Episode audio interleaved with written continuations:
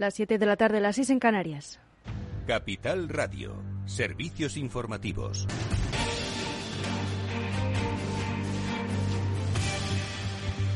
Buenas tardes. Los 27 continúan negociando el sexto paquete de sanciones a Rusia después del escollo de los vecinos del este en desacuerdo con el embargo al petróleo ruso. Informa Ana Sánchez Cuesta. Buenas tardes. Buenas tardes. La reunión de ministros de Exteriores del bloque no ha logrado desbloquear el, el embargo del petróleo ruso, la sanción económica más importante de todas las que se han planteado en el viejo continente. La Unión Europea sigue sin encontrar el consenso necesario para dar el paso de vetar el petróleo ruso.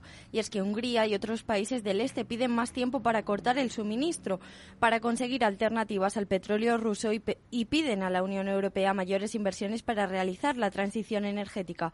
El alto representante de la Unión Europea para la política exterior, Josep Burrell, ha lamentado que no se haya podido formalizar el sexto paquete y ha asegurado que los embajadores seguirán discutiéndolo. En lo que sí han coincidido los 27 es un acuerdo político para financiar con 500 millones de euros más el suministro de más armas a Ucrania.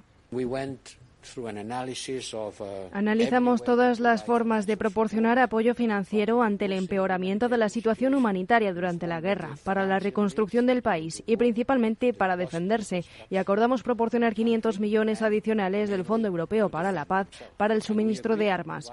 Lo que empezó con 500 millones ahora llega a 2.000 millones.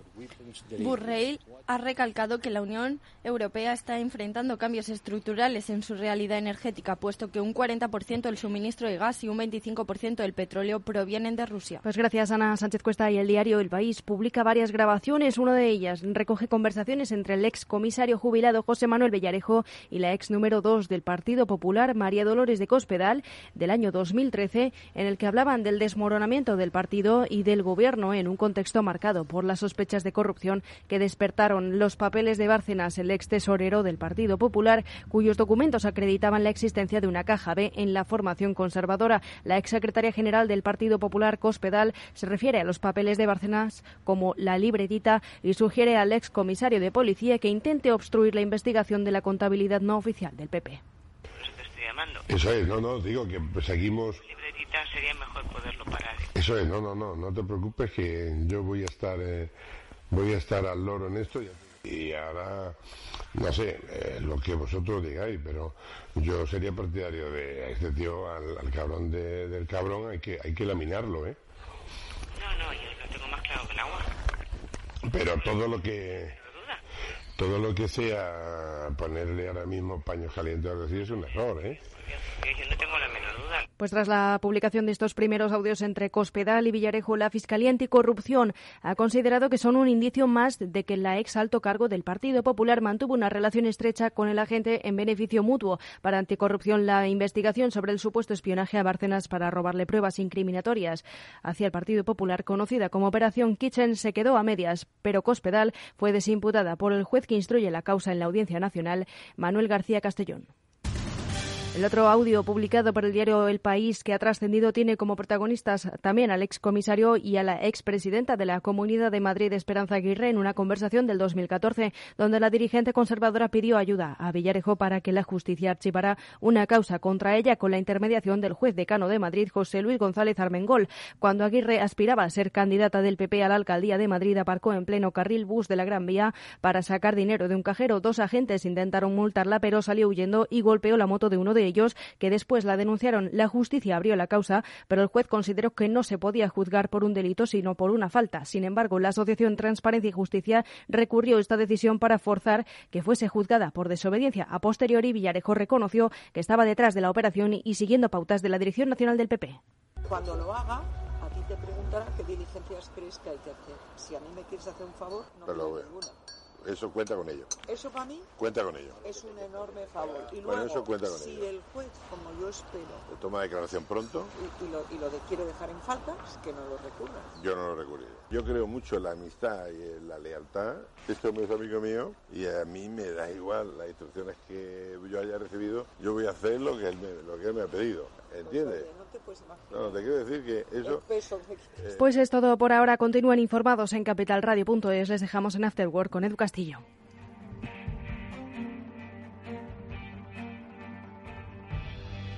Capital Radio. Siente la economía. ¿Buscas dónde hacer el mantenimiento de tu cambio automático? En automatic.es. En Automatic te hacemos el mantenimiento de tu cambio automático con rapidez, calidad y profesionalidad. No te la juegues. Ven a automatic.es. Hacemos el mantenimiento de tu cambio automático en un express. automatic.es. ¿Te interesa la bolsa? Compra y vende acciones o ETFs con 0 euros de comisión hasta 100.000 euros al mes con XTB. Vente al broker mejor valorado por sus más de 450.000 clientes según Investment Trends y al mejor broker para operar según Rankia. xtb.es. Riesgo 6 de 6. Este número es indicativo del riesgo del producto siendo un indicativo del menor riesgo y 6 del mayor riesgo. ¿Necesitas saber el valor de tu empresa o una evaluación de su sostenibilidad? ¿Necesitas un informe reconocido, solvente y de calidad para negociar con eficacia una compra o venta? ¿Lo necesitas para acreditar su valor o sostenibilidad ante terceros? ST Sociedad de Tasación, entidad homologada por el Banco de España, es tu mejor opción. Visítanos en stvaloratuempresa.es o llámanos al 91 436 0205.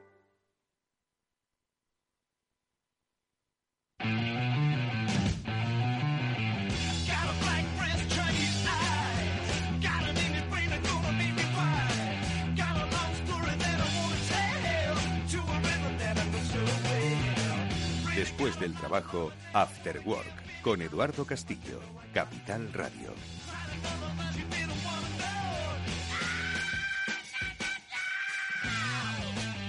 Es que la economía no está para menos, está para gritar, bueno, no para gritar, pero sí para darle una pensada sobre lo que está sucediendo a nuestro alrededor y que hoy vamos a tratar de darle un poquito de, de cordura y sobre todo de eh, previsión a lo que nos pueda pasar a nosotros ciudadanos sobre eh, pues el comportamiento de los mercados financieros y de las economías, de las principales economías del mundo. Por eso, en nuestra mesa de análisis, como es habitual cada semana, hemos convocado a Félix López.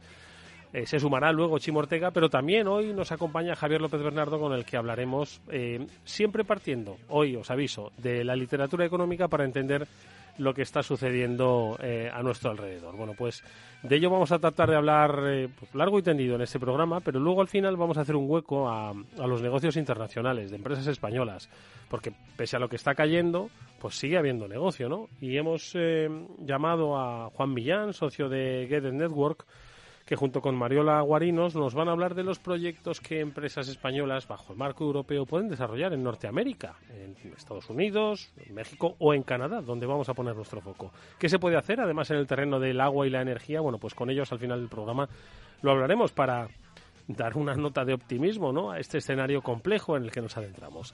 Esto es After Work, está Néstor Betancor gestionando técnicamente el programa. Os habla Eduardo Castillo, saludamos ya a nuestros invitados.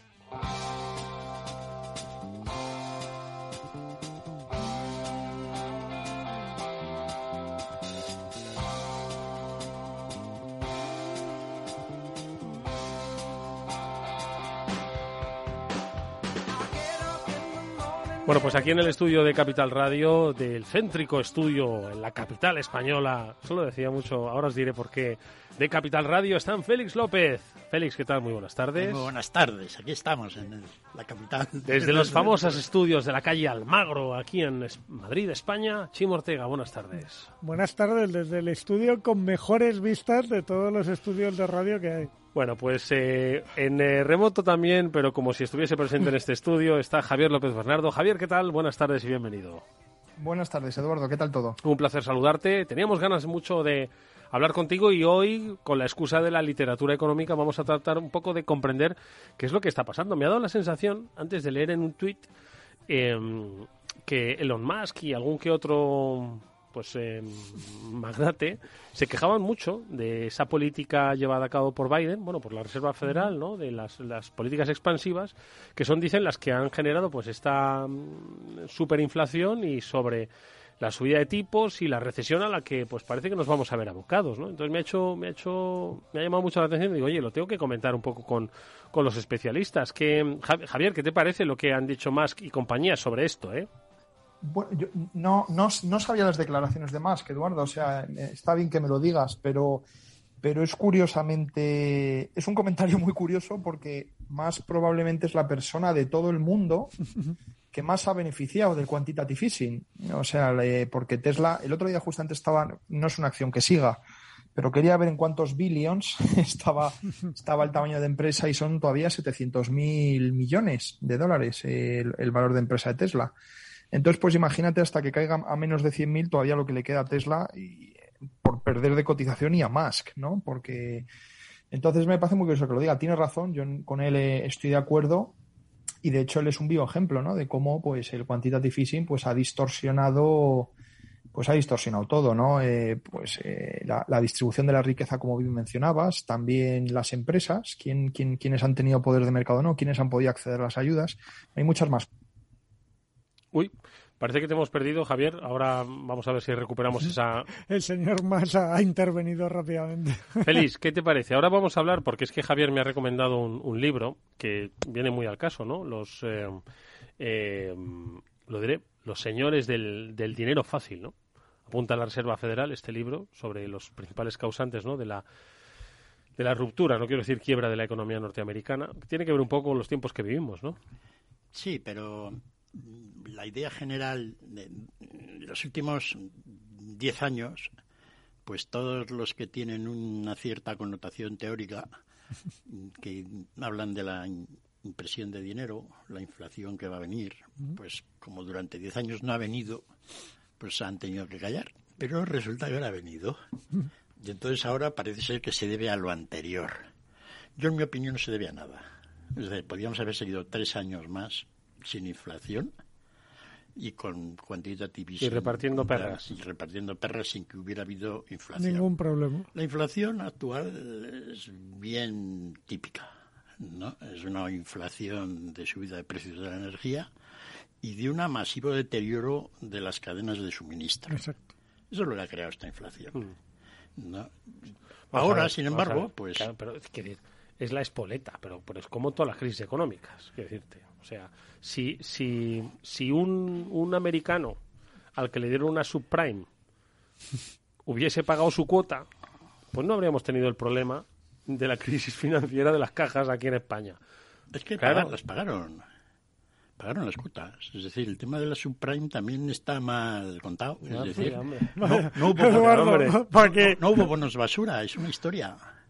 Es decir, los bonos se han redimido casi todos al valor del 100%. Es decir, aquello ya lo contaremos un día, ¿no? Pero la crisis del 2008, ya lo hemos dicho aquí muchas veces, ha sido la crisis más tonta de la historia, absolutamente innecesaria. En Estados Unidos no hubo ninguna burbuja inmobiliaria, en España sí. España es otro tema, porque éramos campeones mundiales de burbuja económica inmobiliaria. Hombre, 130% de hipoteca. para que hubiera burbuja. ¿Cuántos coches y daba nuevos, igual lo que tuviera. ¿Cuántos coches nuevos se aparcaron en esos garajes aún sin construir? ocho veces el valor de la riqueza española. Oye, permitidme un momentito, que no sé si hemos recuperado a Javier. ¿Estás por ahí, Javier? Sí, sí, estoy por aquí, Eduardo. Vale, vale, pues nada, perdona, ya continuamos escuchando a Félix. sea, no, que siga Javier con... Bienvenido, Javier.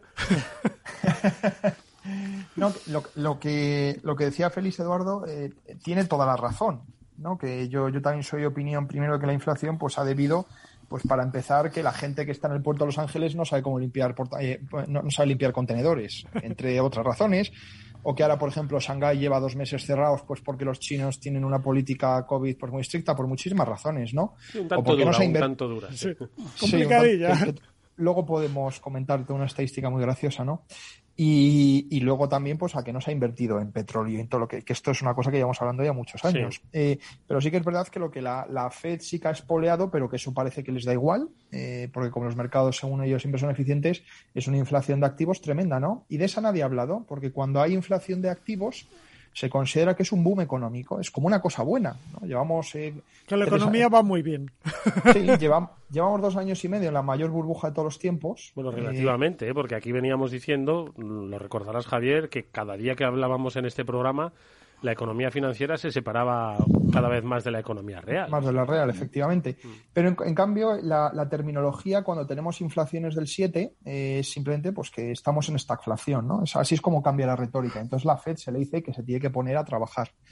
¿Por qué? Por lo visto, pues, pues no, no, ha hecho su trabajo. Entonces, entonces bueno, el, libro que comentabas, Eduardo, yo creo que viene muy bien viene muy al pelo, ¿no? Porque pues ya sabes que la FED está subiendo tipos. Hoy, pues, el otro día, todos los días, además, esta gente que trabaja en la FED se dedica a dar conferencias por ahí, como si no tuviese otra cosa que hacer. Entonces, siempre tenemos un aluvión de noticias, días, semana sí, semana también, en el que pues muestran sus opiniones y han dicho pues que en, los, en las dos siguientes reuniones que ahora tenemos en, en, junio y en julio, pues van a subir en cada reunión 50 puntos básicos, ¿no? Entonces, bueno, como, como, se está viendo, la, caída que ha habido de los activos, eh, los, los, movimientos fuertes en las monedas, las rentabilidades de los bonos y todas estas cosas, pues son, son fruto de la, de la política de la FED y por eso creía, creía interesante recomendar este libro mm. que mencionabas. feliz. Bueno, eh, efectivamente, ¿no? Es decir, aquí va a haber una crisis, es decir... Y si no la provocamos. No, se, va, a provocar, es decir, siempre hemos visto que el procedimiento de la Reserva Federal estaba un poco abandonado, ¿no? Pero tradicionalmente era pues que la economía pues iba bien, parecía que ya iba alcanzando niveles de pleno empleo, un poco de inflación y a continuación subida de tipos de interés, y, y crisis, ¿no? Entonces, bueno, pues es lo que va a haber, ¿no? Estamos ahora en esa, una subida, se va a provocar una crisis. Esta va a ser, sin embargo, la crisis que, como dice Chimo, va a arreglar todos los males. como todas las crisis. Ahora lo dicho, es que no me creéis los dos. Es la única crisis que va a ser realmente provechosa. Es decir, es una crisis, pues, sana. ¿no? Esto es muy muy a lo muy a austriaco. De, momento, Javi, a que tú me comprendes. Yo te comprendo, Chimo, totalmente. No sé, esto de que la crisis que va a arreglar. Chimo. Todo, va a arreglarlo todo, va a volver a resituar las cosas en su sitio. Sí, va a bajar eh, la valoración de los activos, especialmente de las empresas tecnológicas. Las colas, las colas para comprar coches de segunda y de primera mano van a, para parar, ¿no? Eh, el, el diésel va, a ir a, a, 1,4. A, ver, va a servir para reequilibrar. Tampoco, o sea, que es aquí la bola de cristal, pero va a servir para reequilibrar. Como se va a ver menos comercio internacional, que ya está cayendo, los precios. Los contenedores van a poder moverse. Cayendo, y por lo tanto, pues ya va a haber una deflación debido a que los costes logísticos van a caer en picado. ¿no? Es decir, pues por otro lado. Entonces, como va a haber menos. Vamos a volver donde estábamos. Tampoco es una crisis, pero es una crisis de estas, de esta inflación, por los salarios van a subir. ¿No? Sabe Dios por qué.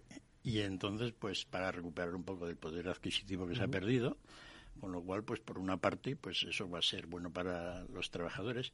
En fin, ya estamos dando una explicación de cosas que pueden ocurrir para que de alguna manera la economía vuelva a una situación. En cualquier caso, no las tenemos escritas, pero sí, de alguna manera tienen que volver. No, una de las cosas que no viene mal del todo es que en los últimos 20 años hemos acumulado una cantidad de deuda salvaje. ¿no? Y de alguna manera pues estamos tratando de que la deuda pues se elimine de alguna manera con caídas de valor y en segundo lugar pues porque como los PIB nominales de la economía están aumentando mucho y la deuda pues no sube tanto pues los porcentajes de deuda sobre el PIB están cayendo. Es mm. curioso que Con lo cual, debemos menos, porcentualmente debemos menos dinero. Es genial, ¿no? Claro, ya no es un 120%, sino es Claro, ya no hemos pasado el 100. Eh, en España como estamos, ¿verdad? Con toda la deuda que estamos teniendo, etcétera, todavía más y todavía vamos a seguir años así. Sin embargo, pues nuestra situación de deuda, digamos, como que se relaja. ¿No? Cosas extrañas que realmente bueno, eh, esto lo hemos comentado hace años ya mucho, es decir, eh, hacía falta una subida de los salarios en Alemania y en Europa en general para que el PIB nominal subiera y la deuda pues no fuera tanta, ¿no? Bueno, de repente ha ocurrido esto. Vamos a ver si no pega todo esto un frenazo, porque realmente puede haber una crisis gorda, petróleo a 60 dólares otra vez, gas, pues fíjate que ya no tendremos que usar el del mechero para para calentarnos. Para calentarnos, es decir, ya empezaremos a estar en una situación ¿Qué tema queda el tema este de los productos agrarios, los fertilizantes, todo el tema del gas que tiene que ver con la situación de la guerra de Ucrania. Muy influenciado por la guerra. Necesitaríamos una paz rápida que de alguna manera pues abriera todo eso, ¿no? Bueno, he oído que Rusia ya había perdido un tercio de sus soldados que ya no tenía más capacidad para reclutar más gente y que había perdido un tercio de sus soldados, algo que era impensable para Rusia cuando se metió en esta guerra. O sea, que no descartes que haya una paz relativamente pronto. Bueno, ha sido una guerra en general sin soldados, ¿no? Es decir, comparativamente a otras. En la Segunda Guerra Mundial, en mayo del 42, se celebró la segunda batalla de Kursk, ¿no? Que es, perdona, de, de de la batalla de... Bueno, en, tierras de Rusia. Sí, la zona de Irpin, donde están ahora pegándose en serio, ¿no? En Crimea y por ahí, ¿no? Sí, entonces los, los, los rusos estaban echando a los alemanes con un ejército de 600.000 hombres. Los alemanes contraatacaron la batalla de Kharkov, donde está la segunda batalla de Kharkov. Los, sin embargo, pues se adelantaron mucho los rusos, los alemanes les hicieron una mortoria y les hicieron un destrozo enorme con más de 200.000 muertos y prisioneros, etcétera, ¿no? Es decir, aquello eran batallas, ¿no? Digamos a nivel... Sí, da la sensación de que son guerras de escaramuzas, ¿no? Estas ahora sí, están allí tirándose un tirillo, vuelven, es decir, no hay, incluso, pues es cierto lo que dice Chimo, todo el mundo dice que ha perdido la tercera parte de los hombres, pero un ejército de ciento y poco mil, ¿no? Es que no era tan gran ejército como parecía. bueno, volvamos, volvamos, que nos estamos yendo.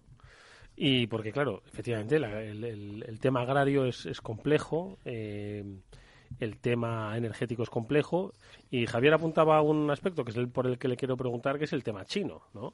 El, el tema chino, pues, es, complicado. Seguimos con Shanghai, pues, eh, que es, lo recordamos, la capital financiera y comercial de China, y, está como está. Javier, ¿cómo, ¿qué te dicen tus, tus fuentes eh, sobre China y, el, y la perspectiva futura? bueno, una, una, estadística que yo creo que además, no sé si la sabrá Chimo, pero le gustará particularmente, es sobre, el número de coches que se vendieron en Shanghái en abril. Eh, ha salido y es una estadística muy redonda. que son cero coches. No se ha vendido ni uno. Ni un coche en abril. Ni, un coche. hoy ha salido por lo visto el registro que lo, he leído. Pero, pero esto es alucinante porque en España con las fábricas cerradas en tiempos de pandemia se vendían coches. Pocos, muy pocos. Pero se vendían coches. pero cero nunca hicimos ningún Hay gente que, en el confinamiento veíamos YouTube y otros se compraban coches por Internet. Claro. Y por, eso, y por eso traigo la estadística, porque como aquí estamos haciendo una vida normal, parece ser que los casos en España están aumentando. Ya no se reportan porque, porque no, interesa. Igual, pero aquí, aquí estamos haciendo ya una vida casi normal, ¿no? Y decir que todavía que en Shanghái que no es que solo haya, estén teniendo un confinamiento, sino que están teniendo un confinamiento más duro que el que tuvimos nosotros en marzo del 2020 suena como a ciencia ficción. Como que no pueden salir ni a comprar. Y aquí por lo menos no, no a comprar. No pueden salir a comprar y los chinos pues se toman las cosas en serio y como es considerado pues actividad no esencial pues se cierra todo y se venden cero coches, ¿no? Estaban ahora dando vueltas que si Pekín que si Pekín la van a confinar porque las cosas no tienen buena pinta. Ahora iban, una semana pensándolo ya. Efectivamente, iban a hacer otra otra ronda de, de testeos masivos y, bueno, ahí, ahí andan. también los números que han salido a nivel de. los números más o menos fiables, porque son todos inventados, quitando esto de los coches, que eso pues se cuenta y se sabe más o menos. Los números que ya dependan a nivel macro pues del partido, pues todos esos a saber Dios, ¿no? Que será, porque por ejemplo sale pues que durante el mes de abril pues la inversión en activo fijo como que ha aumentado. No se sabe muy bien en qué activo, porque por otro lado la inversión residencial, que es una gran parte de ese activo fijo, se, se, se sigue desplomando, ¿no? O sea, ha sido otro mes horroroso para los grandes de turno y toda esta gente. Entonces la economía china ahora mismo está en un, está en un brete bastante difícil, ¿no?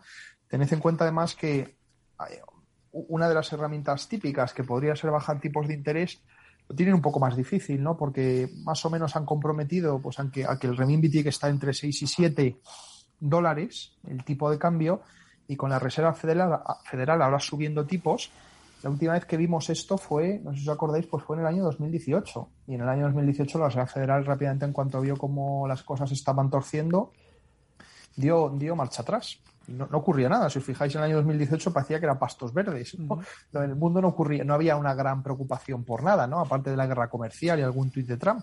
Pero comparado con hoy en día, y fijaos, por mucho menos subieron tipos. Y y los chinos, pues bueno, tuvieron esa suerte, ¿no? Pero ahora que los tipos en Estados Unidos están subiendo, bajar eh, los tipos, ahora mismo, los, los, para que os hagáis una idea, los, los tipos de la deuda gubernamental, tanto en Estados Unidos como en China, pues están al, mismo, al 2,80, 3%, ¿no? O sea que por primera vez en muchísimo tiempo ya la deuda china paga menos que la, que la, que la deuda americana. O sea que el Partido Comunista ahora, pues de aquí hasta hasta hasta el hasta la asamblea del partido, que, en teoría es cuando van a reelegir a Xi, ahora en, en octubre, noviembre, pues, pues tiene unos meses pues muy muy entretenidos, ¿no? Saber, saber qué va a pasar. Sí, ya lo comentamos un poco, ¿no? Los indicadores, pues, oye, sobre todo la inmensa influencia que tiene China desde el lado importador en todos los mercados de materias primas, ¿no? Comentamos el tema del cobre, pues que el precio había bajado, pero se ha mantenido ahí estable, ¿no? Este mes de abril la venta de casas nuevas ha caído un 45% respecto a abril de hace un año. Eso es una caída salvaje. Mm. Eso no hay manera de que la inversión pueda subir con una caída tan, tan grande. Pero coches en abril, no me extraña de las casas. No sé, cosas un poco peculiares, ¿no? Ahora, perdonar la broma, pero ahora me explico por qué no paro de probar coches chinos últimamente.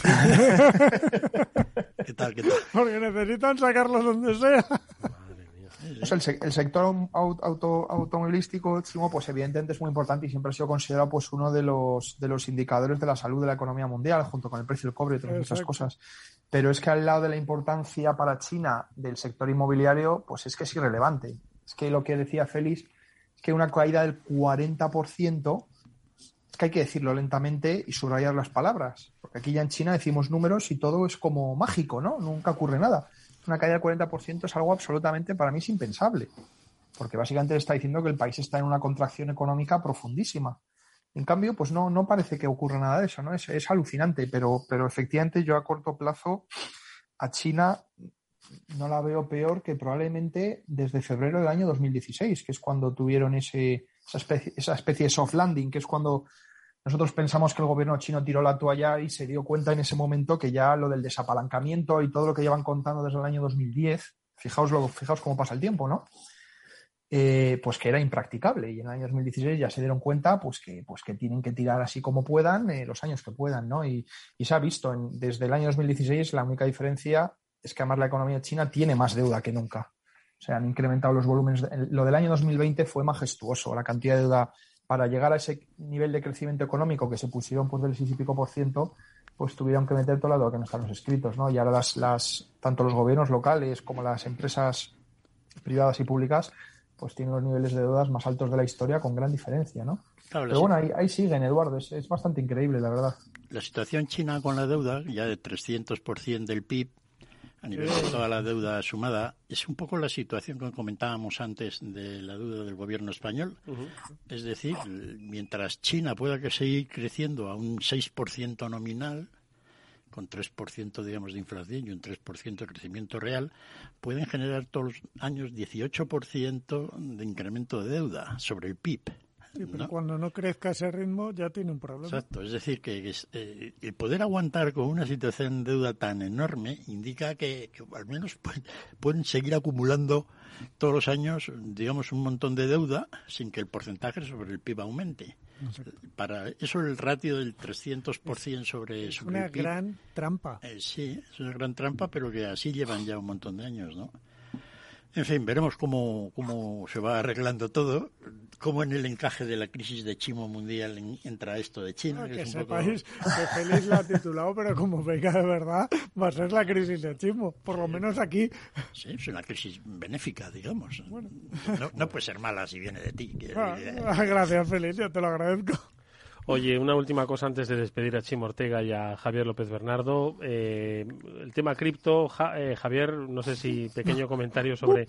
Ya no, no, si os dais cuenta, consumimos actualidad como si no hubiese un mañana. Y ya el tema cripto este, esta semana no interesa. Ya, ¿para Ya no interesa. ¿Algún comentario, Javier, al respecto?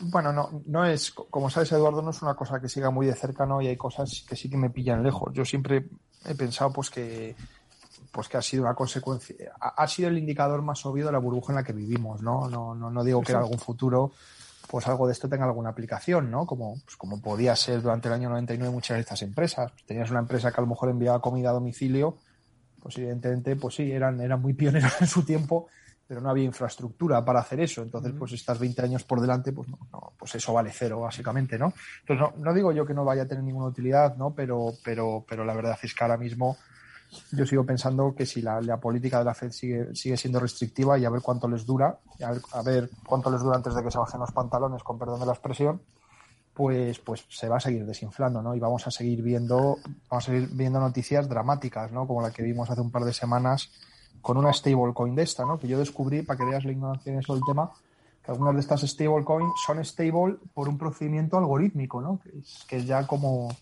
me parece algo alucinante. lo último. Sí. Luego discutía también un poco con Félix, decía, no, no sé, ¿para qué quieres stablecoins eh, vaqueadas por dólares, o sea, respaldadas por dólares, cuando puedes tener dólares, ¿no? Y te, y te dejas de toda la, la, Pero bueno, claro, lo necesitas pues para, para el mundo cripto poder, poder tener como tu activo refugio y que cambie mucho de valor, ¿no? O sea que, no sé, hay muchas partes de todo ese ecosistema que las veo de, de, un uso eh, o muy limitado, en el mejor de los casos, en el peor de los casos, fraudulento, ¿no? Para actividades ilícitas o, pero bueno, eso es otro tema. Bueno, pues eh, con esto nosotros eh, agradecemos a Javier López Bernardo y a Chim Ortega que nos hayan acompañado estos minutos del Afterworld. Yo voy a seguir con Félix charlando de literatura económica. Ojo, eh, prestar mucha atención ahora porque traemos dos libros que también nos eh, dicen mucho sobre el momento económico que vivimos. Y luego, en un rato, saludamos a nuestros invitados de negocios internacionales para conocer proyectos de éxito que todavía es posible, pese a que la perspectiva no es muy buena eh, para las empresas españolas, especialmente para pymes. Nos vamos a ir al sector del agua, al sector de la energía. Gracias, Chimo. Gracias, Javier. Hasta muy pronto. Cuidaros mucho. Gracias, Eduardo. Si inviertes en bolsa esto te va a interesar. XTB tiene la mejor tarifa para comprar y vender acciones y ETFs, cero comisiones hasta 100.000 euros de nominal. Si inviertes en bolsa o quieres empezar, más sencillo e imposible. Entras en xtb.es, abres una cuenta online y en menos de 15 minutos compras y vendes acciones con cero comisiones. Con atención al cliente en castellano y disponible las 24 horas al día. ¿A qué estás esperando? Ya son más de 450.000 clientes los que confían en xtb.es. Riesgo 6 de 6. Este número es indicativo del riesgo del producto, siendo uno indicativo del menor riesgo y 6 del mayor riesgo.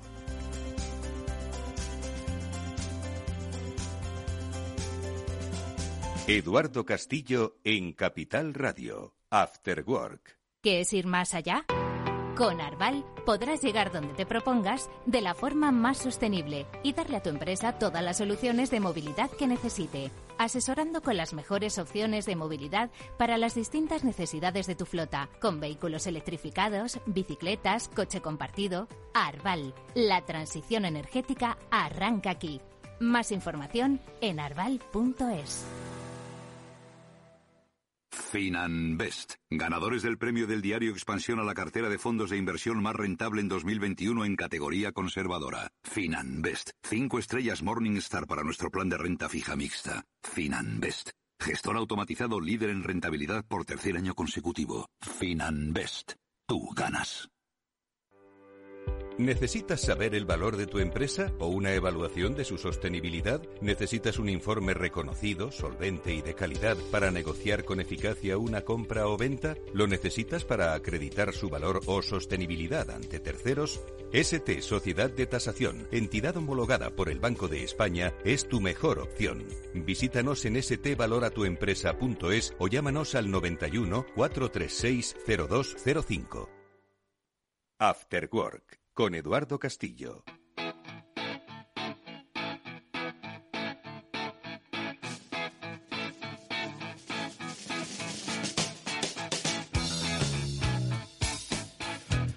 Bueno, Félix, vamos a hablar de libros, de libros económicos. Te he traído dos que yo no sé cómo aguantan las páginas. Están, están trabajados, ¿eh? Por lo que veo aquí.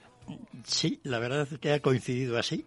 Uno de ellos lo quise traer la semana pasada, lo quise comentarlo, pero no tuvimos tiempo. ¿no?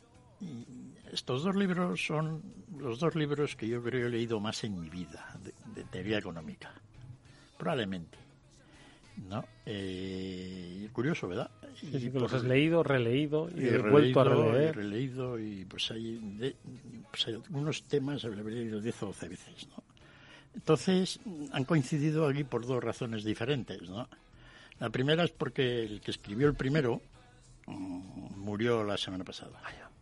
¿no? Y es uno de, ya murió mayor, quiero decir que era un Una vida larga y...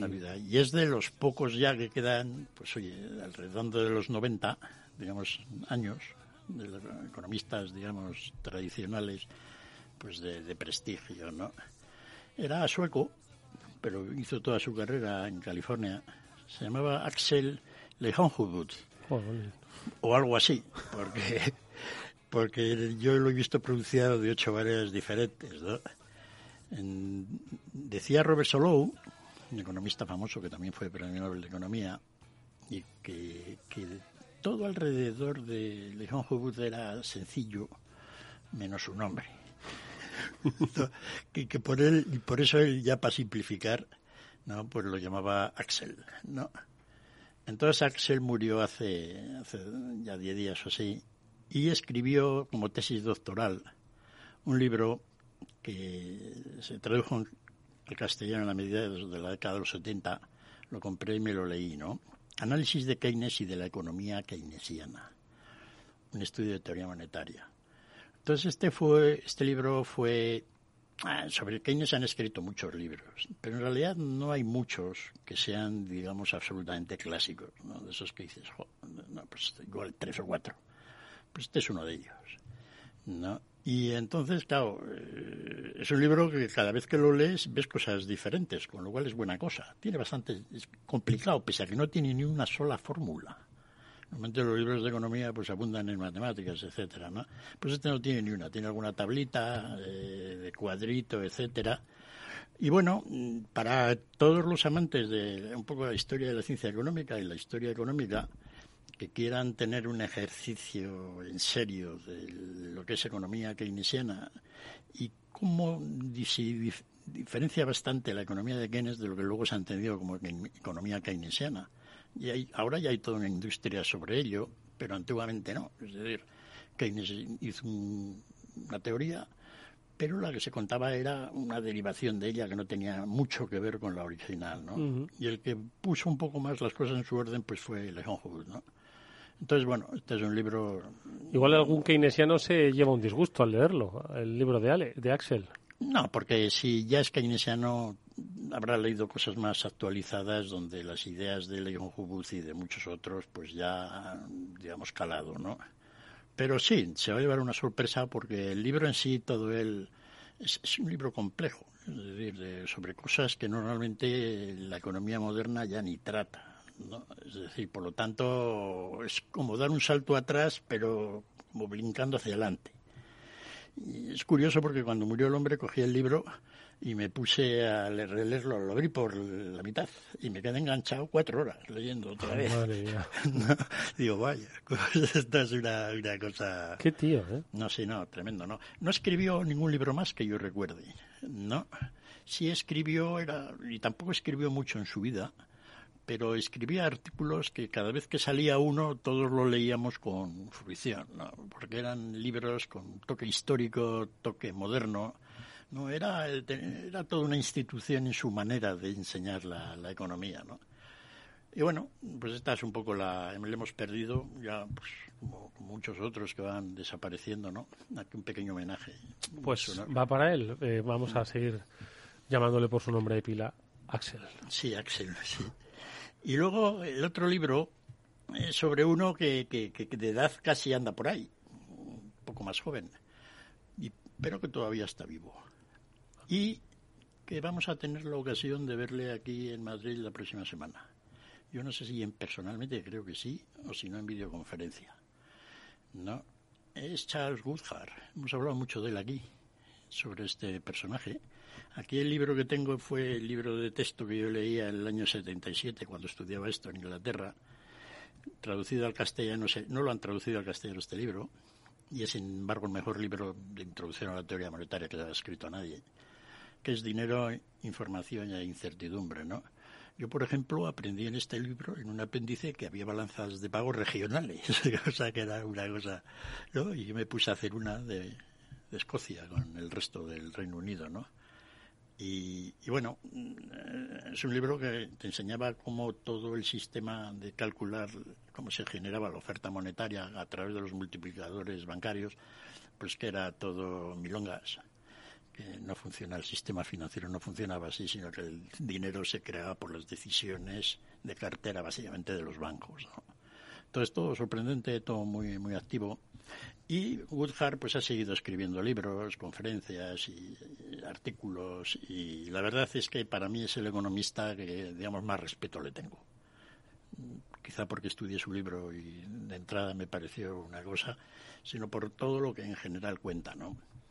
Este año es el 20 aniversario del premio Germán Bernácer, un premio que el Observatorio del Banco Central Europeo pues que es una organización privada de economistas, creo hace 20 años, y que a lo largo de los mismos pues ha ido acumulando pues una serie de premiados.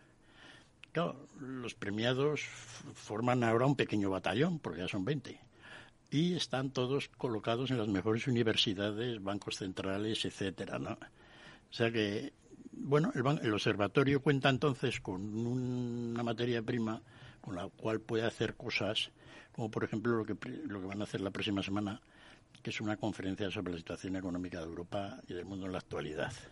Oh, pues habrá que prestar mucha atención. Sí, han llegado a un acuerdo con la Fundación Ramón Areces para que bueno utilicen su aula para realizarlo.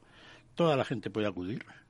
Si alguien quiere acudir a, pues a la conferencia pues que entran en el observatorio del Banco Central Europeo en la web, de, en la web en la, web de, la fundación ah, de la propia fundación Ramón Areces fundacionareces.es ¿no? en la web y allí pues se pueden inscribir acudir tienen un aula grande una sala grande o sea me imagino que y además que también entiendo que se podrá ver en, online ¿no? también en videoconferencia también a través de la página web de la Fundación Areces se puede ver no entonces bueno uno de los participantes es Charles Woodhart, por lo tanto, pues un poco la razón por la cual he Oye, ¿qué van a decir?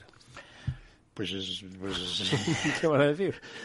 Pues si los tipos de interés van a subir o no, por ejemplo, cuánto, eso puede ser muy interesante pues para la gente que gestiona carteras de bonos, etcétera, ¿no? Y un poco, pues, hombre, ¿qué van a decir? Pues leemos comentarios de mucha gente sesuda sobre lo que es la situación de la economía, ¿no? Pero yo, por ejemplo, a Woodhart, que, me gustaría ver cómo está analizando la situación actual de la inflación, porque él ha escrito recientemente un libro en el cual pues, siempre ha pronosticado que iba a haber más inflación en el futuro del que ha habido en el pasado. Pero el razonamiento era otro, tenía que ver con los mercados de trabajo, cosa que normalmente no ha sido, digamos, el fuerte de su, digamos, dedicación a la economía, ¿no? Bueno, va a participar Philip Lane, que fue el primer galardonado con el premio Germán Bernácer y este ahora Philip Lane es uno de los miembros del Comité Ejecutivo del Banco Central Europeo. Estuvo a punto de ser gobernador. ¿no? Eh, está también On Madisic, que también estuvo en el Banco Central Europeo. Ben Hall, que fue el premio es catedrático en la, en la London School of Economics y que, que fue premio Germán Bernácer el año 2017. Este, es un genio de los temas de consumo, finanzas, etcétera, ¿no? Y por la tarde, pues bueno, está José Manuel Campa, mm, que fue el segundo estado de economía, economía que fue el segundo galardonado con el premio Germán Bernácer. Está Víctor, Víctor Constancio, que fue también pues, vicegobernador del Banco Central Europeo. Eh, Lucrecia Reilin, que es catedrática en la London Business School y Pierre Oliver Gurrinchas. Gurrinchas es uno de mis economistas favoritos. ¿De dónde es Gurrinchas? Gurrinchas Franchute.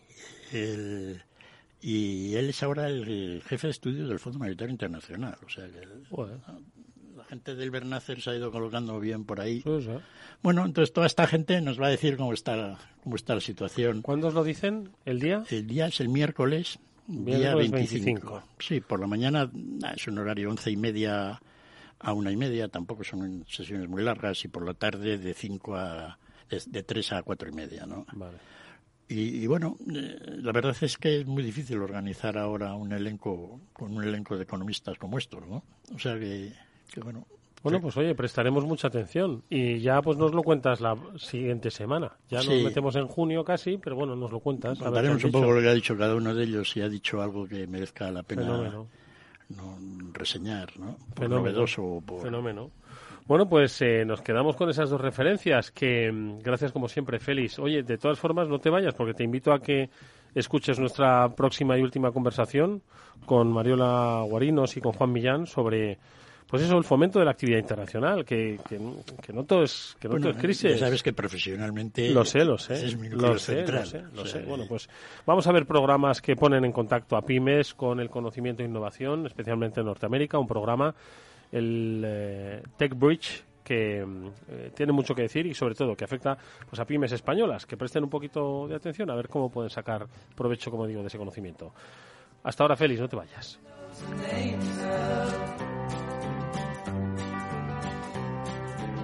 Bueno, pues sí, las pymes también pueden internacionalizar, por supuesto, y entrar en contacto con la innovación. Esto es uno de los eh, objetivos de este proyecto TechBridge de la Unión Europea, que quiere poner en contacto a pymes europeas pues en diferentes eh, eh, escenarios pues con clientes finales no en eh, principalmente en el mercado norteamericano. Y hablamos de Norteamérica entendiendo a Estados Unidos Canadá y también México. Bueno pues de ello vamos a hablar con Juan Millán que es socio director de Gather Network y con Mariola Guarinos que es project manager de Abaisen que es digamos la representación española en este proyecto. Juan qué tal buenas tardes cómo estás Hola, buenas tardes, Eduardo. ¿Cómo estás? Un placer saludarte de nuevo. Hacía tiempo que no te veíamos por este programa. Siempre es un, placer, como decimos, saber de tu expertise en el mundo de la internacionalización. También saludamos a Mariola Guarinos. Mariola, ¿qué tal? ¿Cómo estás? Buenas tardes. Hola, buenas tardes. Muchas gracias por la invitación. A ti por que nos cuentes ahora cómo se desarrollan estos proyectos de, no sé, Juan, cómo llamarlo, de adquisición de conocimiento, de intercambio, de hacer negocios en el extranjero. ¿Este Tech Bridge qué es? Cuéntanos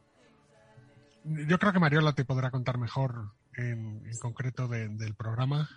Sí, pues te, comento, eh, este, este proyecto es un proyecto eh, europeo, está financiado con fondos de la Unión oh. Europea, en el cual eh, nos, unimos con otros clústeres de, Europa, de Suecia, de Dinamarca, de Italia y de Holanda, con el objetivo de conectar pymes innovadoras europeas que tengan un producto diferenciador con grandes corporaciones norteamericanas ya sean instituciones públicas como, como entidades privadas.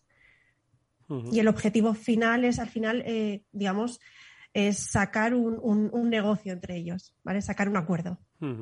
Porque Mariola, Abaesen, para que la gente nos sitúe, es un, es un clúster. Sois pues muchas empresas que representáis a otras tantas empresas, ¿no? Además, eh, muy sectoriales y de, y de un, eh, en este caso, un, una ubicación geográfica concreta, ¿no? Que estáis en la Comunidad Valenciana, ¿no? Sí, nosotros somos el clúster, eh, bueno, la asociación de, empresas del sector energético de la Comunidad Valenciana.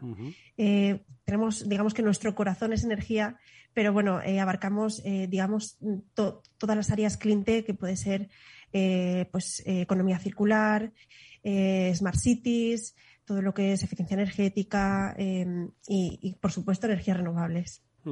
Y el, exactamente el, eh, trabajo, ¿cómo se lleva a cabo? Decíais que con varios eh, clústeres de otros países de, la Unión Europea eh, viajáis y qué contacto tenéis con ese cliente final. ¿Cómo se puede llegar más allá? Es decir, estamos hablando, pues, por supuesto, un contacto de conocimiento, de intercambio de técnicas, ver un poquito cuáles son esos posibles.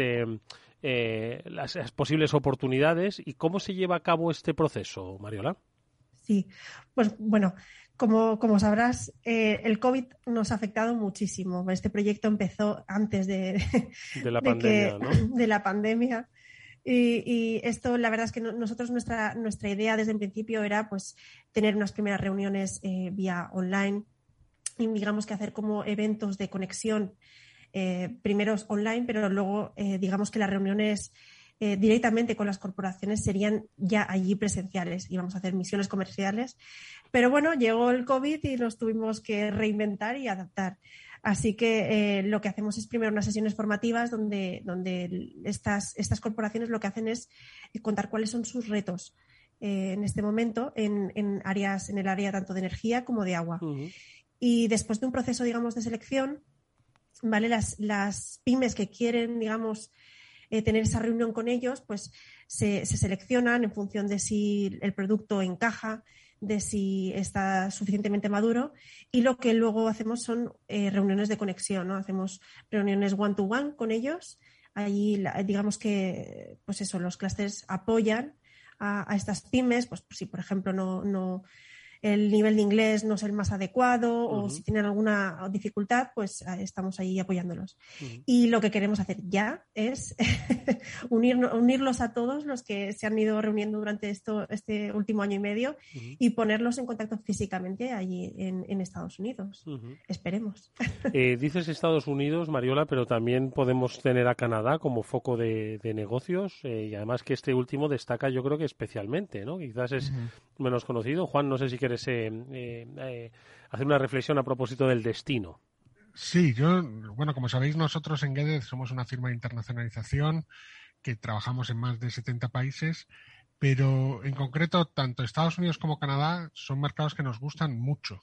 Pues son mercados serios, eh, muy competitivos, pero donde creo que la pyme española y europea tiene bastante que decir porque además mm, son serios con los pagos, eh, se, valora bien la, tecnología, aunque también con ciertas dificultades que veremos un poco más adelante. Pero como mercados, eh, yo sigo pensando que, son de referencia eh, para empresas que quieran internacionalizarse, porque es, un entorno seguro, ¿no? Aparte el tamaño, no solo físico, sino también de, mercado y de, de clientes, ¿no? cuando antes Mariola mencionaba las corporaciones públicas, son entidades tractoras que tienen una capacidad de compra gigantesca. Eh, con lo cual muchas pymes o varias pymes se pueden beneficiar de un mismo contrato. ¿no?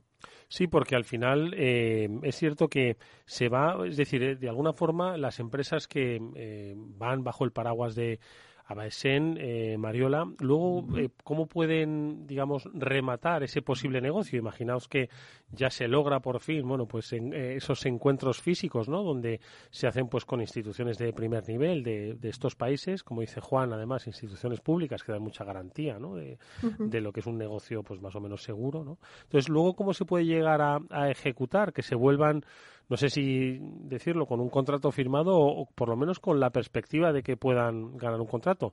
¿Cómo se haría? Sí, bueno, eh, ya se ha hecho una, ya, se ha conseguido eh, un, contrato, digamos, de, em, pues eso, para, para hacer, eh, para llevar a cabo un, trabajo allí. Esto lo ha conseguido una, pyme de Suecia, se llama Noda, y lo ha conseguido con Niserda, que es un departamento de del, Ayuntamiento de Nueva York. Entonces, eh, una vez llegan a este acuerdo, el, siguiente paso ya es que la pyme, eh, digamos que le, le, aporte sus servicios, ¿no? incluso si es producto, pues ya, digamos que ya ha entrado dentro de, del proceso de, ser proveedor. Y si es un servicio, pues es implantarlo allí. Y Mariola, ¿cuántas empresas españolas eh, bajo el paraguas de ABAESEN van a tener la oportunidad de hacer estos negocios? Pues ahora tenemos alrededor de un tercio de, las que han aplicado, que son, hemos, hemos, hemos tenido hasta, hasta 100 eh, pymes europeas participando en el, en el, proyecto y aproximadamente un tercio son españolas. Oye, Juan, ¿y qué es lo que piden las, eh, digamos, eh, los socios o los futuros socios estadounidenses o canadienses o mexicanos? ¿Qué es lo que piden a las empresas españolas? ¿Les piden innovación? ¿Les piden seriedad? ¿Les piden...? Porque tamaño da igual, ¿no? Al final estamos hablando de pymes y eso tiene que ser el último factor, sino que les están pidiendo otras cosas, ¿no? ¿Cuál es un poco esa, el valor que podemos ofrecer eh, a, a, estos consorcios de Norteamérica? Pues mira, una de, las cosas que les piden es precisamente el haber llegado de la mano de un programa como el EUTEX Bridge con Abaesen, porque ya les, les ofrece una garantía. O sea, hay que ponerse también en, la, cabeza del comprador.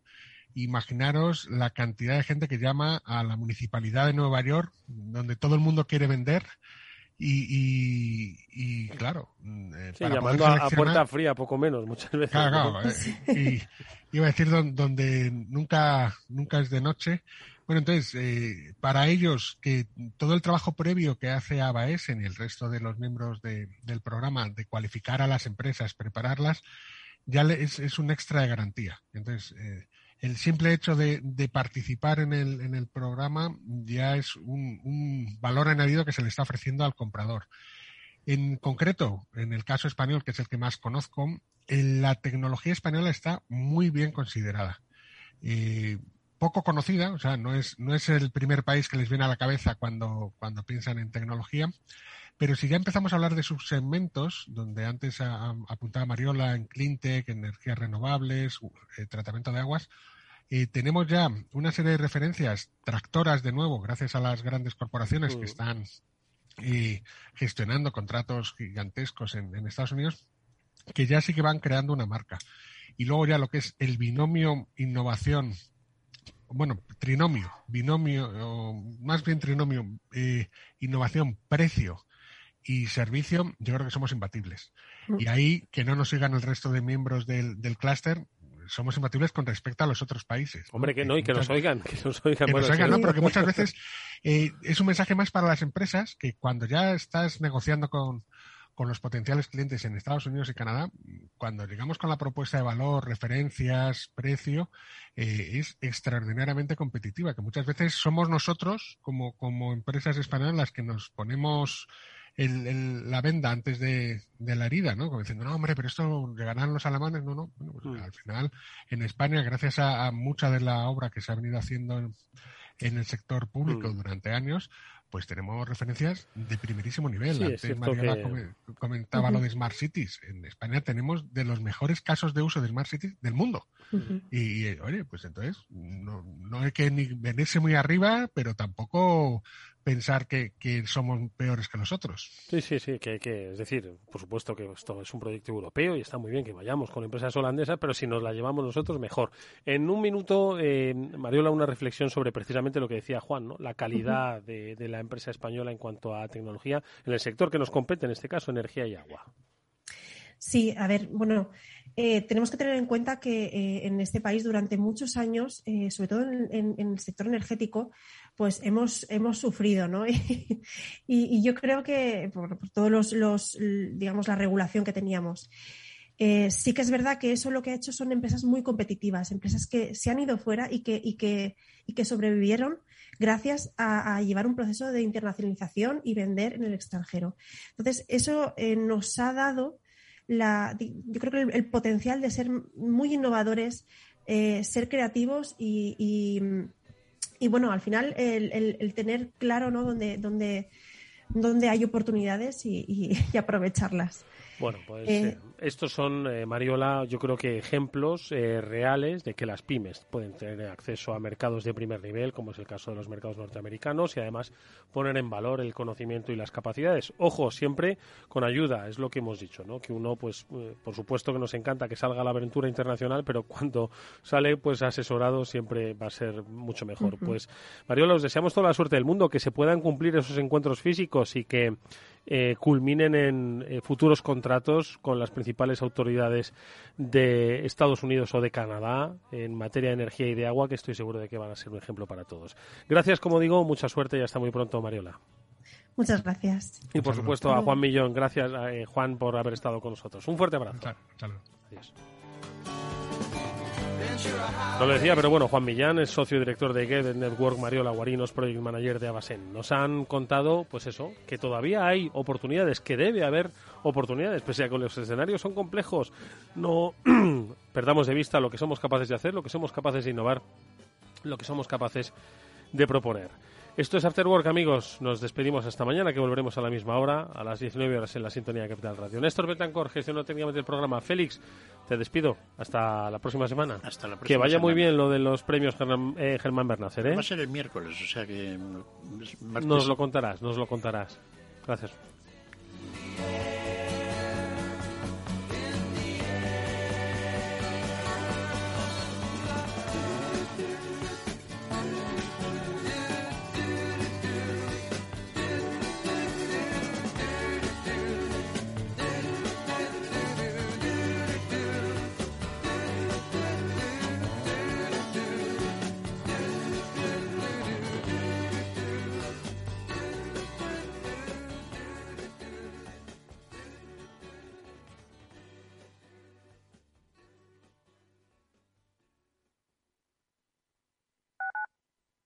Capital Radio Madrid 103.2.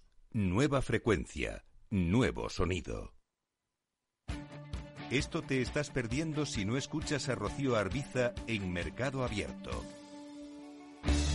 Rubén García Páez, director general en Iberia y Latam de Columbia Threadneedle yo creo que la tecnología es de todos los sectores quizás el sector por excelencia más estratégico, ¿no? que está presente, lo hemos visto en la evolución de otros sectores. Con lo cual, eh, creemos que en cualquier planificación financiera de largo plazo, insisto, de largo plazo, la tecnología tiene que estar muy presente. ¿no? Eh, ¿Qué ha ocurrido? Que en los últimos años la tecnología, sobre todo las grandes compañías, las FANGs, las cuatro o cinco grandes, han acaparado, digamos, el crecimiento, pero la tecnología va más allá.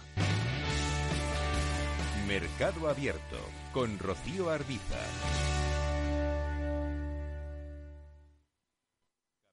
Capital Radio. Siente la economía.